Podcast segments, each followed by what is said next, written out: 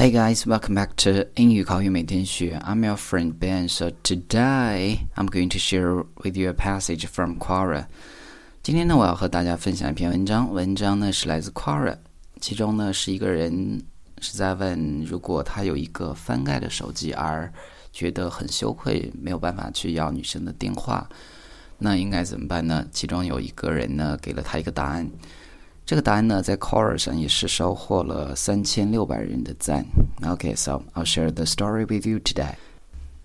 Question: How can I get a girl's phone number and uh, not feel like a loser when I have a flip phone? Answer: A few years ago, I was at a party. Most people there was very wealthy. There were many diplomats, executives, and wealthy businessmen. There was a tiny man who dressed very average.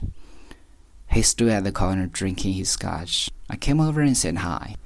In a room of expensive tailored suits, the man looked like someone's chauffeur. We chatted for a while, and he took out his phone for something.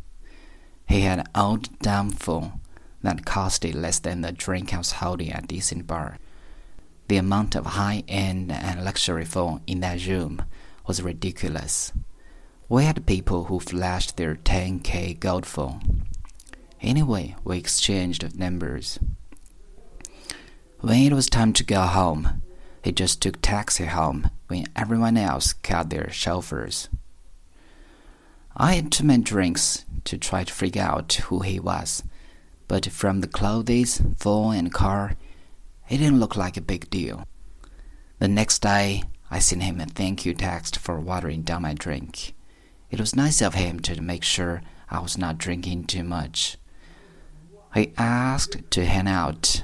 I said yes, because he was cool and nice. I love meeting random smart people and bounce ideas. When I got to dinner, it was a lovely, nice restaurant in a nice high-end building. Turned out the tiny guy was one of the main investors of this skyscraper in the heart of the city. He also invested in many other projects in town. His net worth was more than many people at the party with fancy, luxury smartphones combined. I asked him why he uses a dumb phone when he can buy the most expensive phone on the market. He replied, It works and does exactly what I need. Never judge a person by his phone. Jack Dorsey used to take the bus to work. His net worth is 2.7 billion.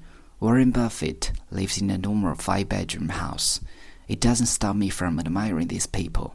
It makes them even more interesting.